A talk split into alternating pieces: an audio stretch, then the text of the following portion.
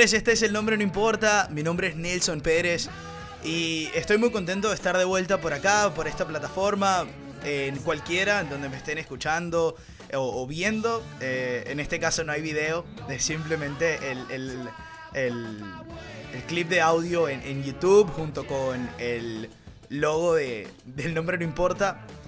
Pero eh, quería decirles que ha sido una ausencia eh, importante eh, considero que en este formato una ausencia de tres semanas es, es una eternidad, eh, porque la idea es, eh, como no es un seriado, la idea es mantenerlos por lo menos alimentados de contenido semana tras semana, por lo menos un capítulo creo que es lo asequible.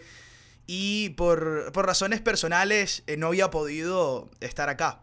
No había podido estar apto para sentarme en el podcast y hablar y comentar de, de todas las cosas que han pasado en el mundo del deporte, de las cosas que he estado viendo últimamente, eh, de cultura pop, como siempre, que es lo, lo, principal de mi vida. Yo creo que después del deporte, lo que es cultura pop y lo que es cine, música, es lo que más me mueve.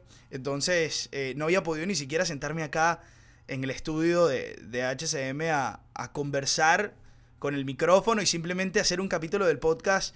Eh, como yo siempre digo, este podcast se llama El nombre no importa y tiene poca forma, pero tiene mucha sustancia.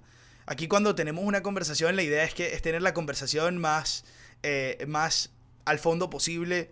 Y si no, bueno, vayan a escuchar la entrevista de Armas, que, prácticamente le sacaba toda la información posible a vídeo por haber. Eh, hablar con amigos es, una de las grandes cosas que, me gusta y, amigos que, también que sepan de, de, específicamente los temas que hablo. Eh, y bueno, volviendo a las, razones por las cuales no, no había podido estar por acá, eh, sin entrar en mucho detalle, motivos personales, cuando uno no está bien emocionalmente, yo creo que no se te hace fácil eh, crear. Y, para mí la prioridad de, de, mi vida y de mi día a día es crear, es ser creativo, es mantenerme activo, y cuando no estás en el mindset correcto para hacerlo, se te complica. Y yo creo que es lo que me estaba pasando a mí, ¿no? Eh, yo creo que eh, uniéndose una cosa con otra y cuando las cosas no salen bien y cuando estás invertido en una situación y, no sale como tú quieres, no necesariamente tiene que ver conmigo, pero que me afecta directa o indirectamente, obviamente deja una secuela que, eh, que, necesitas tiempo, ¿no? Para procesarla. Y yo siempre he visto este podcast como introspectiva introspectiva mía, introspectiva de las situaciones, de, de, cosas cotidianas, de, de, las cosas que me gustan. Y entonces eh, creo que, que la mejor forma de volver y, y de, de recomenzar este nombre no importa después de tres semanas, yo creo que este formato necesita una, eh, una consistencia importante. Y, y, sobre todo porque yo no estoy haciendo algo seriado, ¿no? No es que les digo, eh, voy con 10 episodios y, y, vuelvo en dos meses o vuelvo en un mes. Eh, la idea es yo alimentarlos de, de, contenido una semana tras semana, por lo menos un podcast semanal, como decía al, inicio. Eh, porque creo que es la mejor manera de que estén conectados conmigo, con los temas y que, y que por lo menos tengan algo que escuchar, ¿no? Yo sé que hay mucha gente que me ha dicho que le gusta el podcast, que, que bueno, le resulta entretenido las cosas, los temas, que, que se ríen cuando, cuando hablamos con mucha franqueza y muy maracucho, porque somos de, esa, de, de Maracaibo, Venezuela, y, y, tenemos ese acento particular. Entonces yo, yo estoy seguro que a la gente le, que, que le gusta el podcast también va, va a entender, ¿no? Que a veces cuando las cosas no van bien, eh, uno tiene que tomar un respiro, uno tiene que tomar un aire, y no necesariamente es una vacación, pero es una vacación prácticamente de lo que haces. Y, volviendo a la parte de crear, es que cuando, cuando creas este tipo de cosas, necesitas estar en, el, humor correcto. Y estoy en el humor correcto en este momento. Em, siento que, el, abandono que les tenía es completamente mi culpa y que, de verdad necesitaba volver, necesitaba sentarme aquí en el estudio, hablarle al micrófono y simplemente obtener la inspiración de donde venga, eh, sea de la música, sea del cine. No he hablado de nada en, los últimos, las últimas tres semanas de las cosas que he estado viendo, de, las cosas que han pasado en el mundo del deporte. Han pasado muchísimas cosas. Eh, de, los libros que he estado pendiente de leer o, que me he comprado. Hice una compra absurda en Amazon de, cuatro libros en, un día. Y, bueno, no, es absurda. La, verdad es que no es absurda, la verdad es que creo que es bastante valiosa. Pero eh, es una de las cosas que también me gusta compartir aquí, ¿no? Me gusta compartir con ustedes de deporte, de cultura pop, de las cosas cotidianas y, de lo que sea. Al final... Eh, la idea es pasar un rato agradable, que no se haga tan largo, que, ustedes disfruten y que por lo menos tengan a alguien que les esté hablando, ¿no? Por un ratico. Que, les esté hablando de algo medianamente interesante eh, y que al final del día esto crea una conexión entre, entre todos, ¿no? Entre, eh, que, ustedes me, pueden escribir al, al arroba el nombre, el nombre podcast en Instagram y me digan, eh, me parece que deberías hacer un podcast de esto, eh, ¿por qué no hablas de esto? O bueno, no me gustó tanto este tema. al final del día, yo, estoy, yo soy un servidor, a mí me gusta crear contenido para, para que la gente lo escuche y, y de verdad se conecte o se siente identificado. Y por eso creo que la mejor manera de arrancar este episodio era diciéndoles esto, ¿no? Era haciendo este pequeño monólogo de, lo que ha sido mi vida en estos últimos, en estas últimas tres semanas, que, como les decía, es una eternidad en este formato, perderse por tres semanas y, no decir nada, ni siquiera en redes.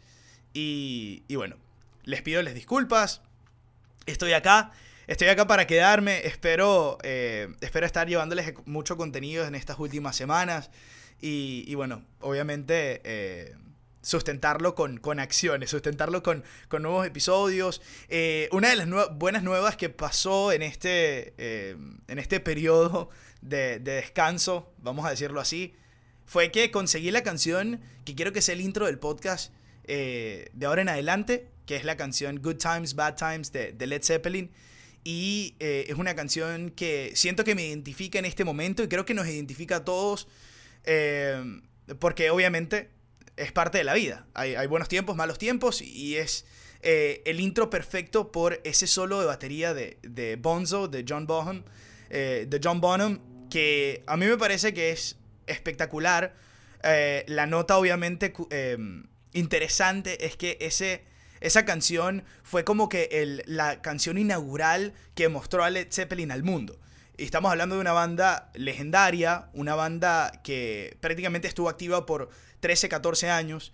Y en el momento que estuvo activa se convirtió en la banda de rock más importante del mundo por eh, el estilo, por, lo que representaban, por, por la letra. Canciones como Stairway to Heaven son canciones que por siempre estarán en, en, la vida y en la memoria de, quien las escucha, porque, porque sin duda te dejan una marca. A mí me pasaba con una canción que se llama Since I've Been Loving You de, de Led Zeppelin, que me la mostraba Víctor Gamboa nos la mostró a mí y a, Guillermo, eh, mi, compañero de cuarto, mi, roommate. Y nos la mostraba y nos ponía un video, en un video de los 70. Y, la vaina es una, una completa experiencia. Es una experiencia impresionante como... Primero, obviamente, la calidad visual del, de lo que estás viendo. Ah, cuando tomas en cuenta que fue en los 70, obviamente te deja como... Te deja más, eh, más en shock. Y eh, lo que dice la canción también, ¿no? Toda la emoción y, la voz de Robert Plant, que, lo, que lo que cante te genera una emoción, em, una emoción particular. Y bueno, Zeppelin ha sido parte de estas tres semanas. Creo que es la canción indicada para comenzar este podcast. Eh, me gusta mucho el solo y me gusta la energía que trae. Y, y me parece perfecta para, para darle inicio a lo que es este, este este capítulo y los que vienen por delante del nombre no importa. Ya les decía, mi nombre es Nelson, yo les quería recordar que yo trabajo con Hispanic Sports Media. Eh, si ustedes visitan WHCM América, van a encontrar mucho contenido interesante de deportes. Van a encontrar eh, eh, piezas de fútbol, de béisbol, de baloncesto, de Fórmula 1. Y, la idea es que también ustedes se conecten con, con HCM América y que lo sigan HCM Deportes en Instagram porque también hacemos un trabajo, eh, a mí me gusta decir que es interesante, que, estamos intentando llevarles contenido deportivo, con, cosas curiosas, con, cosas quizá eh, un poquito entretenidas para que, que, no todo sea noticias y noticias y noticias. Así que eh, si ustedes pueden hacerme el favor de, darle, de darle like a, los posts de HCM Deportes en Instagram y también seguirlos, eh, de verdad que yo se les agradezco muchísimo. Eh, ustedes saben que permanentemente pueden contactar a mí en arroba el Nelson Pérez en todas las redes prácticamente, menos Facebook porque no tengo. Em, pero estoy en, en Twitter y obviamente reviso mi Twitter, eh, estoy en Instagram y, también la cuenta del podcast es prácticamente mi bebé, así que ahí estoy también permanentemente. Este va a ser un capítulo con un poquito de todo. Yo quería hablar de todas las cosas que han pasado en este, en este break que me tomé.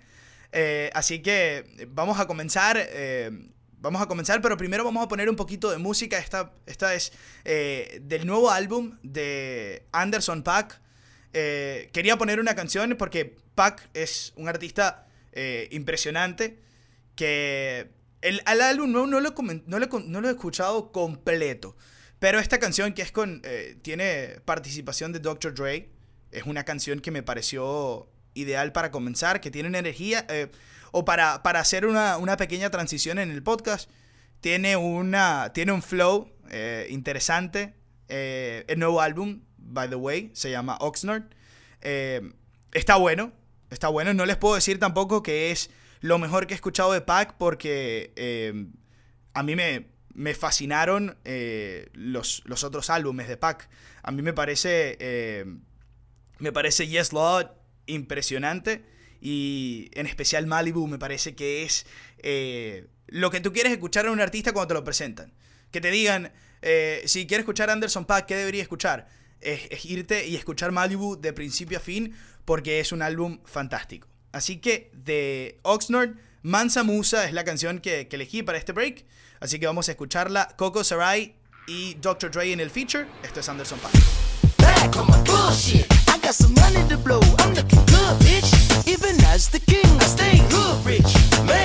All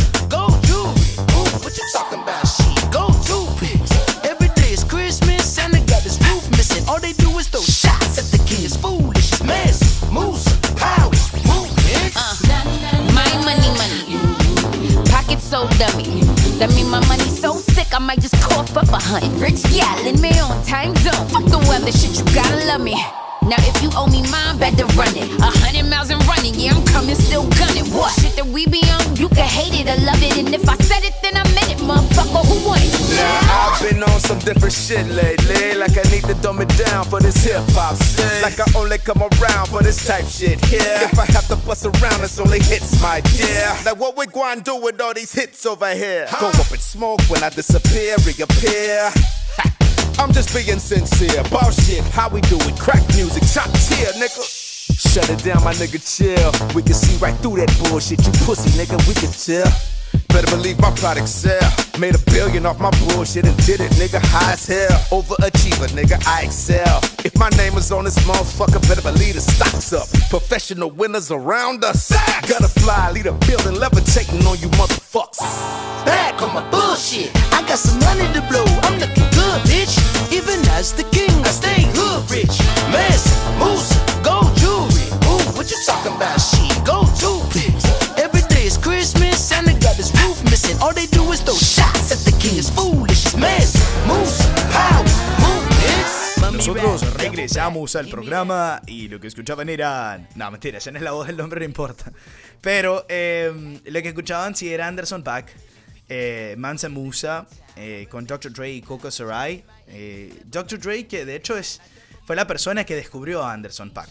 Y, Oxnard es la ciudad de donde es Anderson Pack, que es parte de, como el, GTA de Los Ángeles. Es, una ciudad que está eh, muy cerca de, lo que es el downtown Los Ángeles. Y el Anderson Pack y como bueno, todos los raperos que son muy y les gusta hablar y les gusta, están muy orgullosos de dónde vienen. El caso de Migos son de Atlanta y hablan constantemente de Atlanta. El caso de Drake, que es de Toronto, constantemente habla de Toronto. Así como muchos otros. Eh, Kendrick Lamar con Compton. Em, eh, Anderson Paak es, es, de Oxnard. Y eh, siempre representa su ciudad donde va. Así que ese es el, el álbum de este, este es el, es el nombre de, de este nuevo álbum de Anderson Paak, así que queda como tarea para la casa escuchar Oxnard. En otra de las cosas, bueno, lo que comentaba en el primer eh, segmento, vamos ahora con buenas vibras, ¿no? Vamos a... prometido que vamos para arriba en este podcast. Eh, me compré varios libros nuevos. eh, quiero, quiero entrarle otra vez al- a la lectura. Pienso que me da una claridad importante, ¿no? El, el- el- como que volver analógico y, y simplemente leer un libro, pero de la, de la forma tradicional, ¿no? El, el- libro físico. Y me compré un libro, eh, ahorita estoy muy pegado con, con el cine, ¿no? Y me compraba un libro de William Goldman, que es uno de los, de los guionistas más importantes de, de, bueno, prácticamente los últimos 50, 60 años en Hollywood. Eh, casualmente falleció eh, la semana pasada William Goldman. Y eh, escuchaba muchas cosas, leía muchas cosas sobre él y decidí comprarme su libro porque eh, prácticamente em, es un libro que, que según lo que dicen eh, resulta una tremenda inspiración para quizá comenzar a incursionar en el mundo del cine. Por eso decidí darle una leída, se llama Adventures in the Screen Trade. Es un libro que habla de las historias de la carrera de William Goldman, así como también hay parte del el guion, el guion completo de Butch Cassidy and the Sundance Kid, que fue la película que prácticamente lo catapultó al éxito porque ya era William Goldman un un novelista importante. Y luego comenzó a hacer guiones y esa fue esa película que es protagonizada por Paul Newman. Eh, fue la primera película en donde sus guiones ganó, el, eh, su guion ganó un Oscar, así que William Goldman ganó dos Oscars, uno por eh, Butch Cassidy and the Sundance Kid y el otro por, eh, si no me equivoco, The Princess Bride o, o All the President's Men. Pero voy a buscarlo, voy a buscarlo aprovechando la magia del internet. Pero ese fue uno de los libros que me compré, además me compré Outliers de Malcolm Gladwell. Eh, Malcolm Gladwell particularmente es una, es una de las, uno de los intelectuales, yo di- diría, es escritor, es periodista, eh, pero es una de las personas eh, que a mí más me inspira, es una persona que tiene opiniones eh, muy importantes, eh, importantes y, y además eh, yo las comparto, muchas de ellas, y me hace pensar en muchas de otras cosas, entonces es una de las personas que más me, me genera afinidad. Y este libro Outliers me lo habían recomendado varios amigos, es un libro bien interesante, así que es otro que le voy a dar la oportunidad. También de otra de mis inspiraciones, como es Bill Simmons, que tiene un podcast fantástico, que es como mi listen número uno en el mundo. eh, me compré su libro de, de, de eh, se llama The Book of Basketball, lo escribió en el 2009.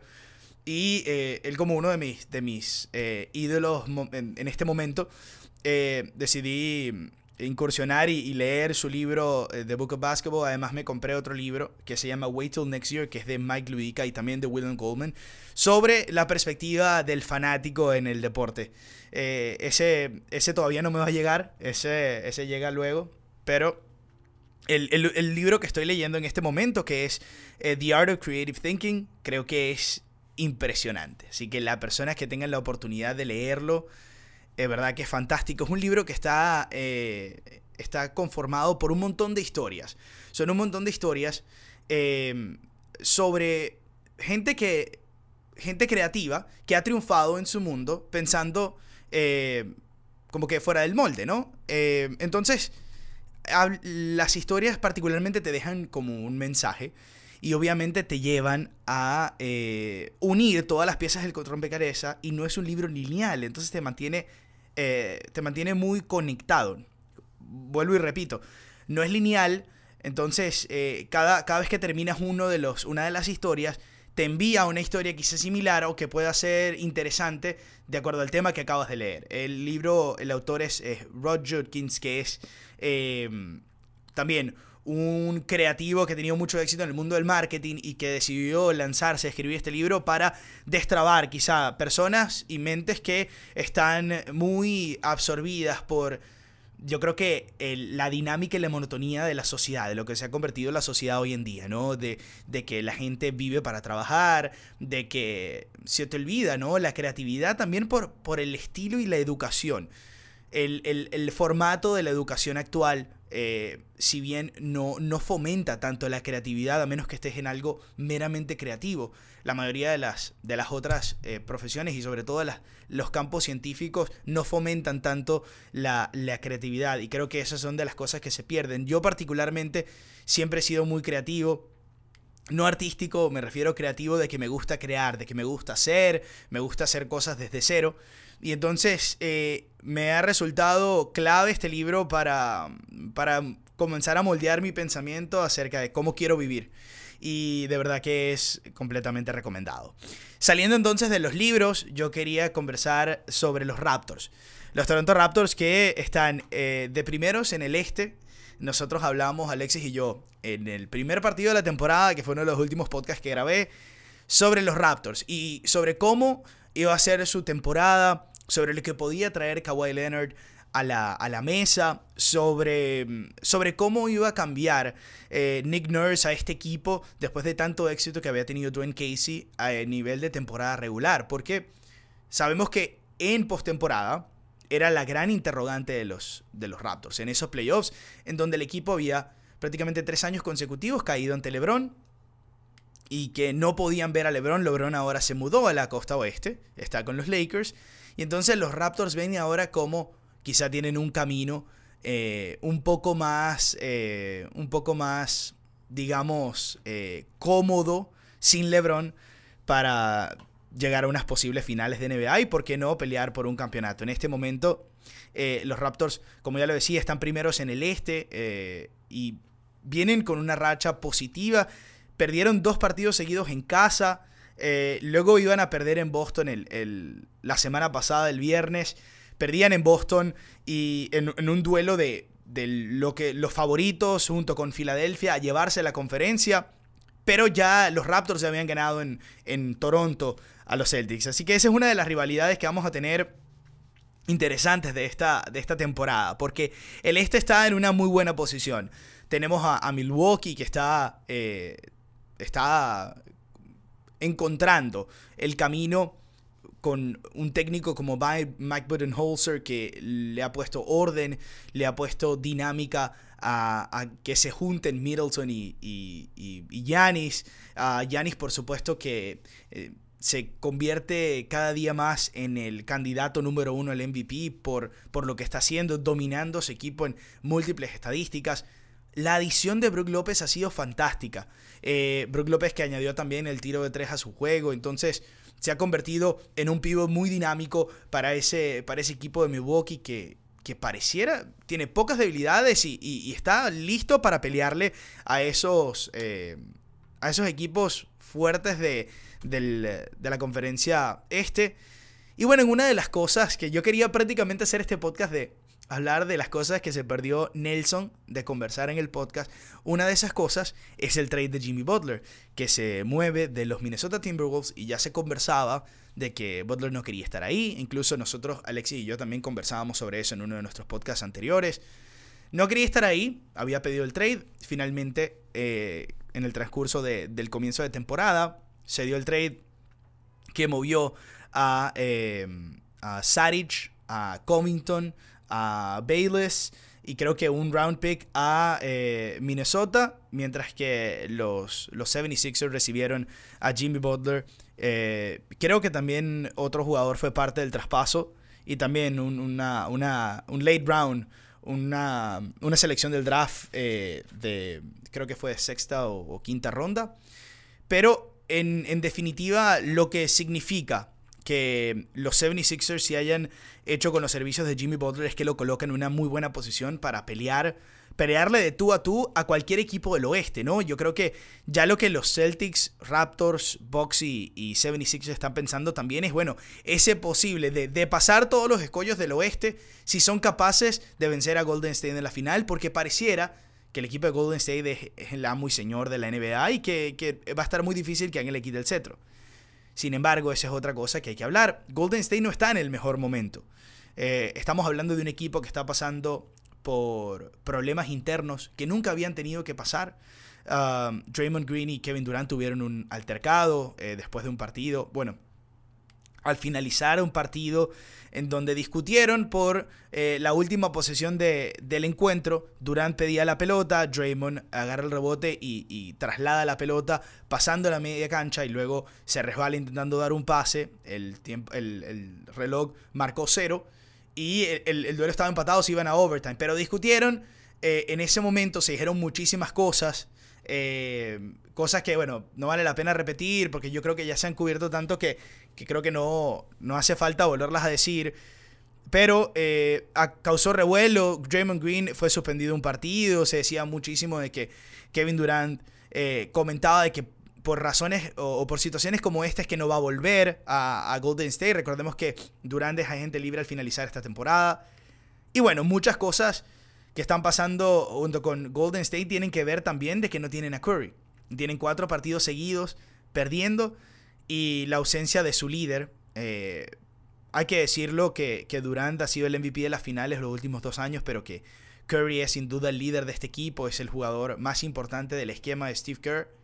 Y él estar al estar lesionado obviamente complica muchísimo la situación para, eh, para los Warriors. Así que el oeste está abierto con equipos como Memphis y, Portland eh, dominando, dominando las posiciones de, del ranking o las posiciones de la conferencia.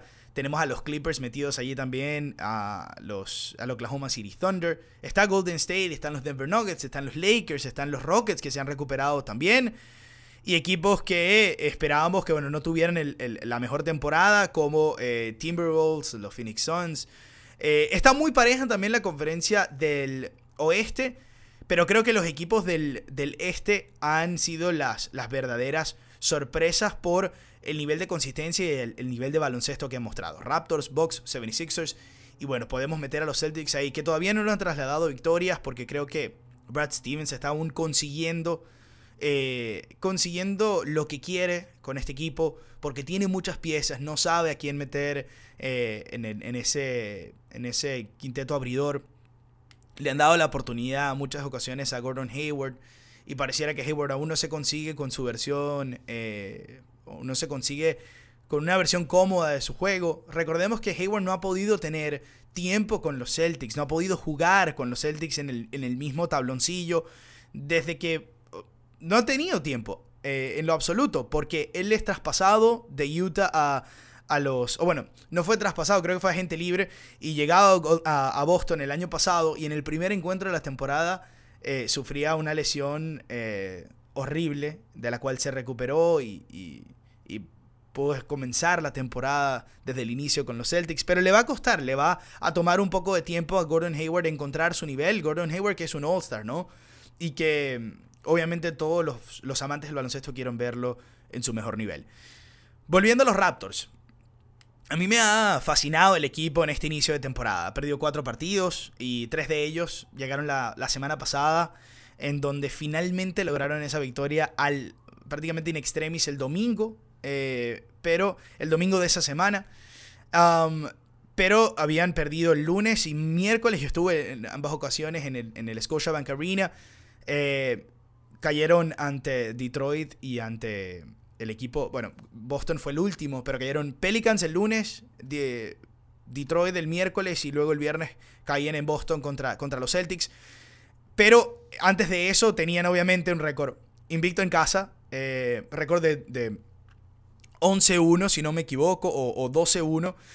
Y eh, se unían estas victorias que también te sirven mucho en parte de la temporada para reorganizar y eh, replantearte muchas cosas. También se unió que hubo muchas bajas. CJ Miles lesionado, Norman Powell lesionado.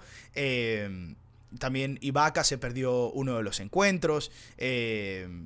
Molestias de, de, otros jugadores, Fred Van Vliet, que tampoco ha estado al 100% eh, de sus capacidades. Entre otras cosas, se unieron varios factores que hicieron que, el equipo de los Raptors cayera en partidos que quizá no se esperaban que cayeran y otros que fueron como el de Detroit, eh, que se resolvieron en la última jugada, realmente. Em, el, equipo, el equipo ha encontrado un nivel defensivo que no se le había visto. Y creo que mm, un factor importante es la presencia de Kawhi Leonard. El equipo ha elevado sus números de, robos, sus números de bloqueo. Eh, la presencia también de Pascal Siakam ha sido eh, fundamental porque trae una intensidad distinta al tabloncillo y creo que encontrar la fórmula de jugar small ball todo el tiempo y tener un quinteto tan flexible como eh, ya no tienes a Valenciunas que era como un peso porque cuando no es un jugador inconsistente entonces cuando no está en su mejor momento obviamente es un peso en la ofensiva que estás cargando.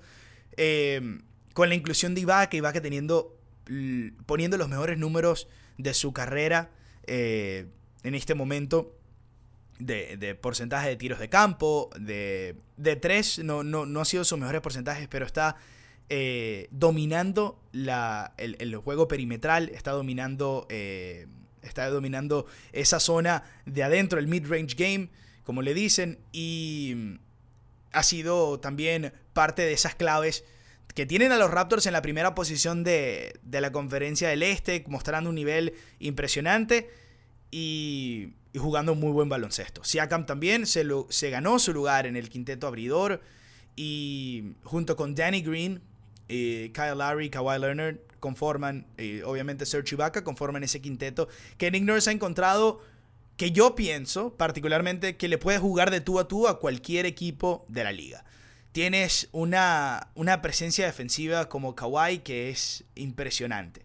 El nivel, eh, yo creo que la gente se había olvidado de, de lo que podía traer a, la mesa un jugador como Kawhi Leonard. No solo es la ofensiva, no solo es que es también un gran anotador, que es un jugador muy inteligente, que pasa muy bien la pelota, que está eh, muy.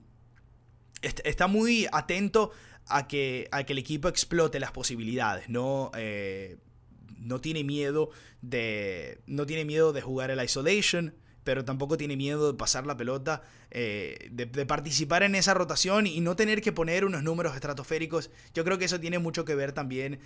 Venir, primero su personalidad y segundo venir de ese esquema de, de Popovich que prioriza la rotación de balón, prioriza eh, conseguir un compañero que esté en mejor posición que tú para, para hacer una jugada. Yo creo que esto ha ayudado muchísimo al equipo de los Raptors a conseguir una solvencia y una solidez que creo que no habíamos visto. Eh, un equipo, eh, este es un equipo que en, otras temporadas había tenido muy buenos juegos y había tenido muy buenos resultados en la conferencia del Este e incluso buenos resultados contra los equipos de conferencia Oeste.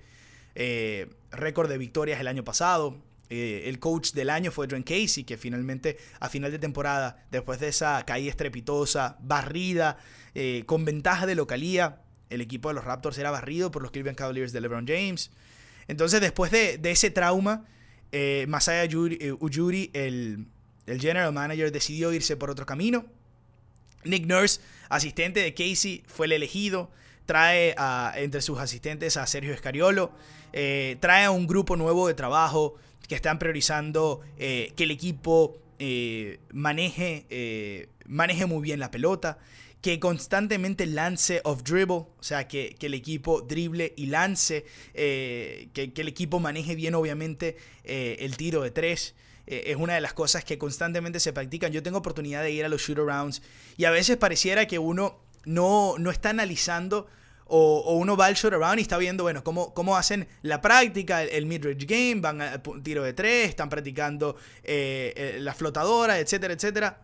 Y es que ves en, particularmente los showdowns de los Raptors que se trabajan cosas específicas. Y esto es una de las cosas que a mí me, me han sorprendido eh, agradablemente de ver esto, que, el equipo esté trabajando tan eh, dedicado a que, a que los jugadores de los Raptors se desarrollen de una manera más completa.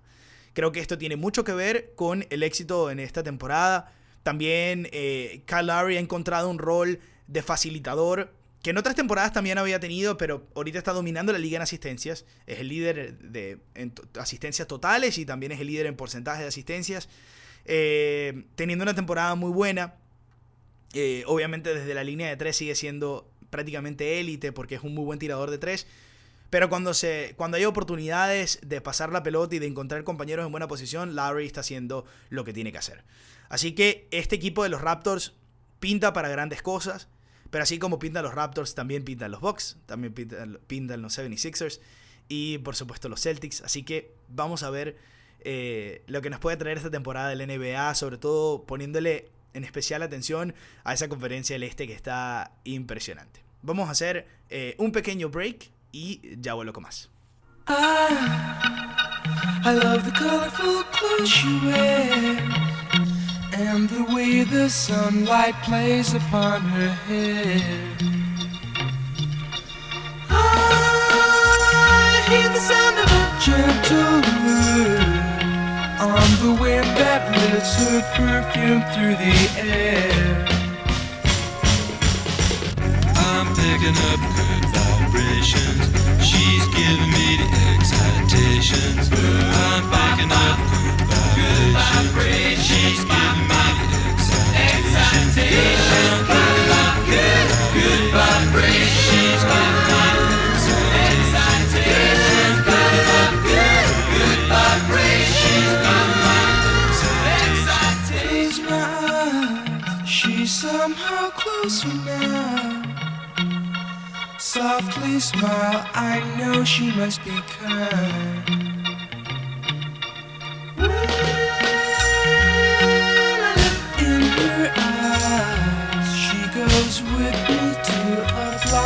you.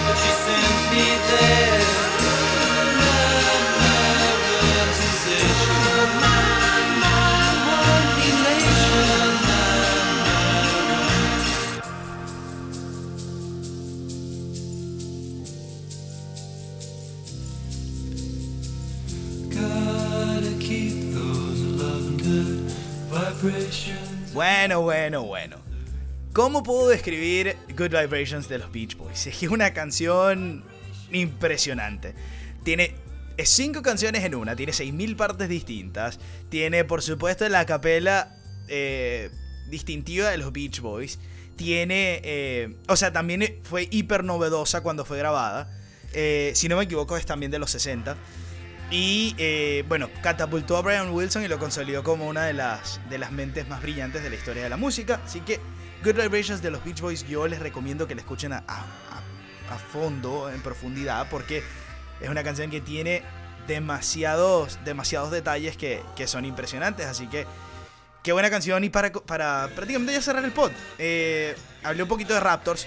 Quería hablar de eh, hacer la guía de lo que les dije. La guía de las cosas que Nelson se perdió por eh, cuando no estaba grabando el podcast o eh, todo lo que pasó mientras no hubo podcast. Entonces, entre esas cosas que pasaron, el Madrid cambió de entrenador. Ahora Santiago Solari es el entrenador del Madrid. Despidieron a, a Lopetegui. Serie de malos resultados. El equipo no, le, no conseguía. Los golearon en el clásico español. Y entre esas razones, eh, Florentino Pérez y la directiva del Real Madrid decidió salir de Lopetegui. Lopetegui que había dejado su posición, su cargo en la selección española para dirigir al Madrid. Y eh, el Madrid le dio un zapatazo. Lo, prácticamente lo botaron por la puerta de atrás. Injusto, a mi parecer, porque el equipo no invirtió absolutamente nada esta, esta, esta temporada o antes de que comenzara la temporada para, para traer los goles que perdieron con la salida de Cristiano.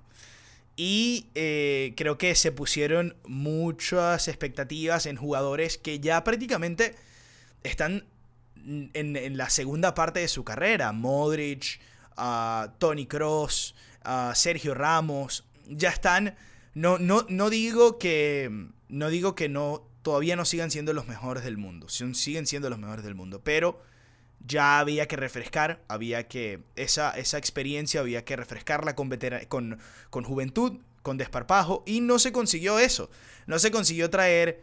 eh, jóvenes que despuntaron, no se consiguió traer al Mbappé, no se consiguió traer al Hazard, al Neymar, eh, jugadores que fuesen, eh, que tuvieran ese poder absorbente de ser la figura, estar en el partido importante, marcar el gol importante. Y se puso también mucho peso en Benzema y Bale, que eh, Bale sabemos los problemas físicos que tiene y Benzema sabemos que es un jugador también inconsistente, brillante pero inconsistente. Así que eh, la solución que consiguió el Madrid fue eh, prácticamente subir o promover a Santiago Solari, que era el técnico del Castilla, y lo confirmaron como el técnico hasta el 2021. Um, así que le va a tener tres temporadas para trabajar Solari. Que hoy leía una entrevista de Benzema y dice que está muy contento con Solari, dice que se parece mucho a Zidane, que fue un gran jugador de- del Real Madrid y que tiene ideas similares a lo que proponía Zidane. Juego de posesión, pero que el juego sea rápido. Eh, yo lo que he visto es que el equipo ha jugado con mucho corazón desde que Solari está jugando, eh, está dirigiéndolos. Eh, el equipo ha jugado con más corazón del que yo esperaba. Y eso ha sido una grata sorpresa. El Barcelona sigue dominando, es el líder de la Liga Española, sin embargo cayó ante el Betis 4-3 el, el último fin de semana antes del parón FIFA por la, la UEFA Nations League. Así que ahora la ventaja que tiene el Barça es, es corta. Prácticamente están amuñuñados seis equipos en ese, en ese tope de la Liga Española. Y está Barça, Atlético, Sevilla, eh, Española, La Vez y Real Madrid. Están metidos allí. El Madrid está a cuatro puntos del Barça. Así que, a pesar de todo, todo el movimiento de placas tectónicas que eh, ocurrió en, Madrid, el Real todavía tiene oportunidades en la Liga Española. Lo mismo, obviamente, en Champions League. Esa fue una de las cosas que me perdí. Ya decía que me había perdido Butler, eh, hablar de, muchas cosas también. Señores, se acabó el béisbol. La serie mundial prácticamente se cerró rapidito en cinco juegos. El equipo de Boston venció a, a Los Ángeles Dodgers. Eh, el MVP de la serie fue Steven Pierce. Eh, Mookie Betts ganó el jugador más valioso de la temporada. Los novatos del año fueron Ronald Acuña en la Nacional. Eh, en la Liga Americana, bueno, prácticamente robaron a Miguel Andújar. Yo creo que Otani también tenía mucha. Otani fue el, el- el- novato del año de la Liga Americana. Que eh, como bateador colocó números muy buenos, no mejores que los de Andújar, pero muy buenos. Y además, por supuesto, la sensación, eh, la sensación que fue como jugador, eh, como bateador y, y lanzador. Creo que se llevaron. eh, esas fueron las razones por las cuales decidieron darle el premio, creo yo. Eh, la Asociación de, de, mm, Escritores y Redactores del, del- de Béisbol en Estados Unidos. Y eh, el manager del año de la Liga Americana fue Bob Melvin. El de la Liga Nacional fue eh, el coach de los Bravos de Atlanta. Que, bueno, me escuchan tipeando. Se me acaba de ir el nombre. Y todo esto es improvisado, como siempre les digo. Brian Snitker fue el eh, coach del año de, de la Liga Nacional. Y, eh, ¿qué premio me falta? El. Cy Young creo que estaba cantado. Blake Snell en la americana puso unos números impresionantes. Y eh, el Young de la Nacional fue Jake DeGrom. Estaba también cantado. Récord de quality starts esta temporada. eh, efectividad por debajo de, de las dos carreras por, por partido. Lo mismo que hizo Snell en, en- su, en su lado. Eh, impresionante lo de DeGrom esta temporada. Lastimosamente está en los Mets. Y mensaje ahí para los amigos fanáticos de los Mets. Eh, ¿Qué otra cosa sí ha pasado en el mundo del deporte? Bueno, Djokovic volvió al número uno del mundo, llegó a dos finales en sus últimos dos torneos del año, las dos las perdió. Perdió con Kachanov en París y luego perdía en las finales de Londres contra Alexander Zverev. Pero um, nos dio unos duelos impresionantes con... eh, eh, jugó contra Federer en París y fue un partidazo. Djokovic que, ojo, porque el, el 2019 de Djokovic puede ser ácido, señores. Así que hay que estar preparados para eso. Am, ¿Qué otra cosa ha pasado en el mundo del deporte desde que no hago podcast? Estoy pensando. Ah, una cosa a nivel personal fue que vi la película Bohemian Rhapsody, señores. El segundo episodio de este podcast fue sobre la película Bohemian Rhapsody. Y nosotros hablamos hace tres meses prácticamente eh, que no podíamos esperar que saliera la película. Y hablábamos sobre, sobre lo, bueno, los, los retos que iba a tener eh, tanto Rami Malek como eh, la producción de, de la película, los productores, el director. Finalmente Brian Singer dejó de ser el director terminó la película otro director y le dio todo el crédito a Singer porque ya la película estaba prácticamente hecha. La película es increíble. A mí me fascinó. ah, sobre todo porque a mí me gusta, me, me gust- me gusta mucho Queen. Eh, crecí escuchando, mi, mi papá escuchaba mucho Queen. Teníamos eh, un álbum original y me traía muchas memorias de eh, la primera vez que escuché Bohemian Rhapsody y We Are the Champions. Eh, estaba yo en casa de mi abuela y eh, había un estar lleno de espejos que era como. Era un estar que era. el lugar de, de la música, había un tocadiscos, había un televisor. Era un lugar muy particular en, ese, en esa casa que tenía como mucha mística. Y recuerdo estaba yo con, primos y escuché esas dos canciones. Y fue como, o sea, cuando eres niño, yo probablemente tenía 4 o 5 años. Y obviamente no iban saliendo las canciones. Pero eh, las escuché por primera vez y sin duda fueron, me marcaron. Fue algo, fue algo impor- importante. Entonces, me recordó mucho eso. eh, fascinante observar lo que fue la vida de Freddy y eh, la dinámica de la banda. Que hay muchas cosas y hay muchos detalles que por el bien de la película fueron hechos de esa manera. Um, hay, detalles que, que no fueron comprobados y que mucha gente dice que no fue así, como por ejemplo el diagnóstico ah, de Freddy. Pero esto es un spoiler alert, así que no voy a decir más nada. Pero hay varios detalles de la película, si no la han visto, que eh, dicen que, que, bueno, no son tan acertados o no son tan eh, exactamente eh, de, de, que son de hechos, pues, que son hechos reales. Entonces, ahí me, me trabé un poquito, así que pido perdón. Este, pero sí, la película espectacular, recomendada, vayan a verla porque está fantástica, de verdad que es una, la, la interpretación de, de Rami Malek, de Freddie Mercury, al principio de la película te causa un poquito de, de no sé, como medio, es medio raro, como de incomodidad, y luego se transforma y ya cuando tiene el, cuando eh, Freddy cambia el look, ah, el, el, el mustache con, con el pelo hacia atrás, más corto, y ahí prácticamente se transforma. Y una de las cosas que sí voy a revelar de la película es que hacen todo el set del concierto Live Aid, eh, que fue un concierto que se hizo de todas las bandas legendarias en, el, en 1980 para recaudar fondos para la hambruna en África.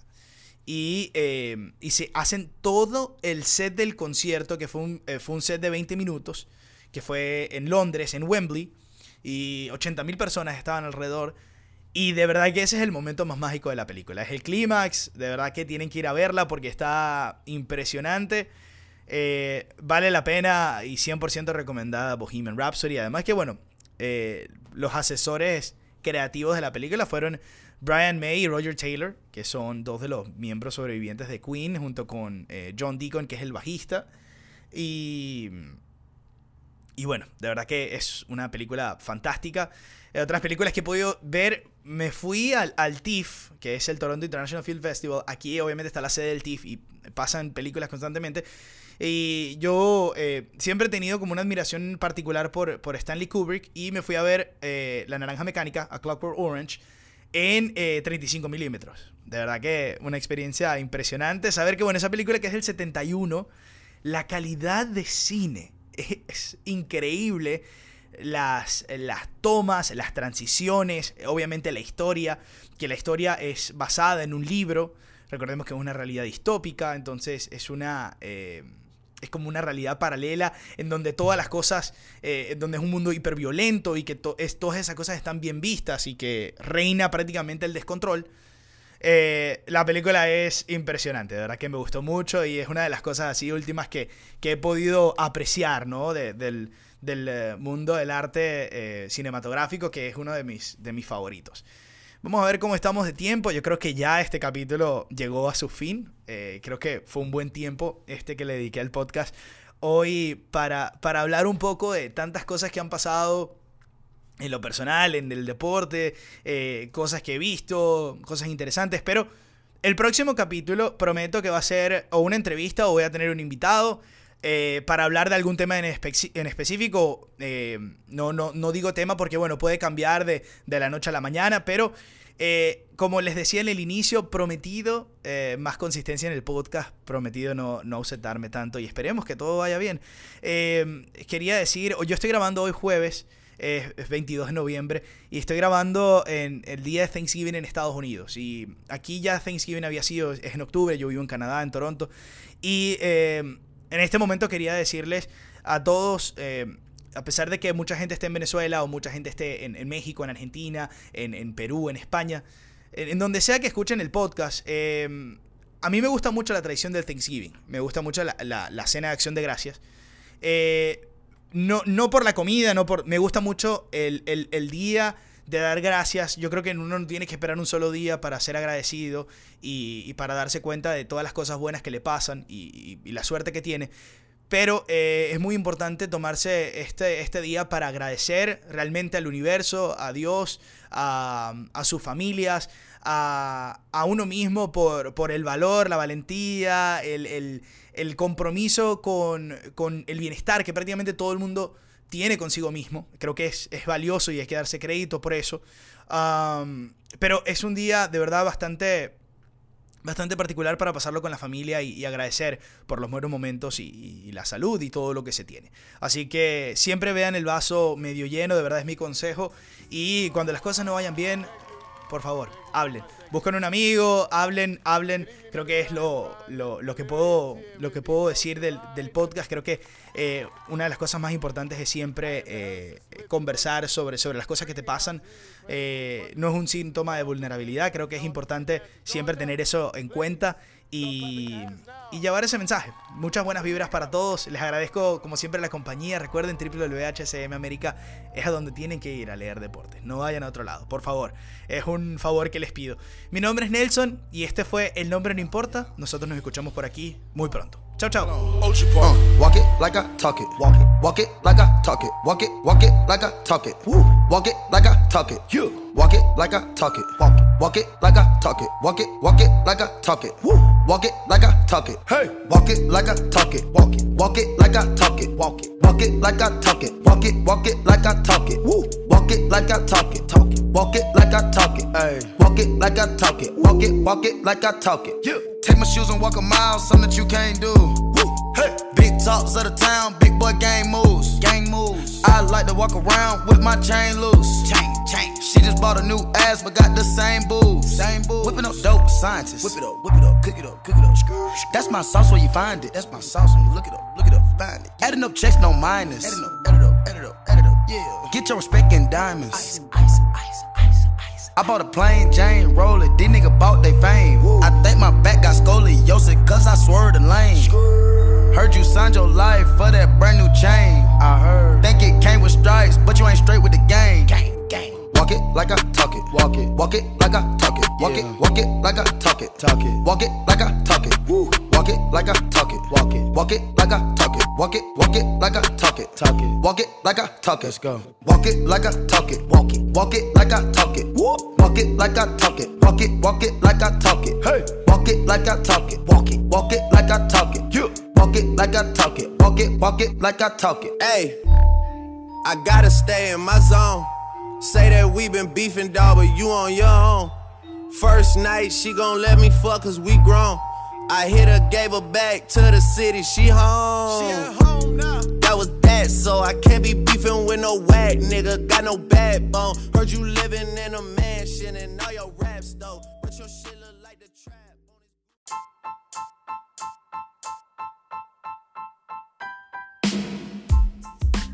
Si eres como yo, sabes que no es nada fácil conseguir un lugar donde ir a comer. No importa si estoy en Toronto o en Miami o viajando, siempre me pasa que quiero tener un amigo de confianza a quien llamar para que me recomiende un lugar. Bueno, The Infatuation App es ese amigo. The Infatuation te ayuda a encontrar el restaurante perfecto para cualquier ocasión. Necesitas un lugar para una primera cita, necesitas conseguir un lugar para celebrar ese cumpleaños que no tienes ganas de celebrar, pero que al mismo tiempo no te quieres quedar sin hacer nada ese día. The Infatuation es el apoyo perfecto en estas situaciones y en muchas, muchas más. Entonces, si en algún momento necesitas algún lugar donde comer, pero no quieres leer un montón de reviews en distintos websites antes de escoger ese lugar indicado? Bueno, entra a thefatuation.com o descarga su app completamente gratis para iOS o Android y así buscar entre miles de restaurantes, reviews y guías en 22 de las principales ciudades del mundo. O también puedes dejar que Infatuation haga el trabajo por ti. Solo tienes que enviar un mensaje de texto al 64560 y una persona real te ayudará a encontrar un restaurante perfecto para cualquiera que sea la ocasión. Infatuation.com o descarga su app en tu App Store o en Play Store.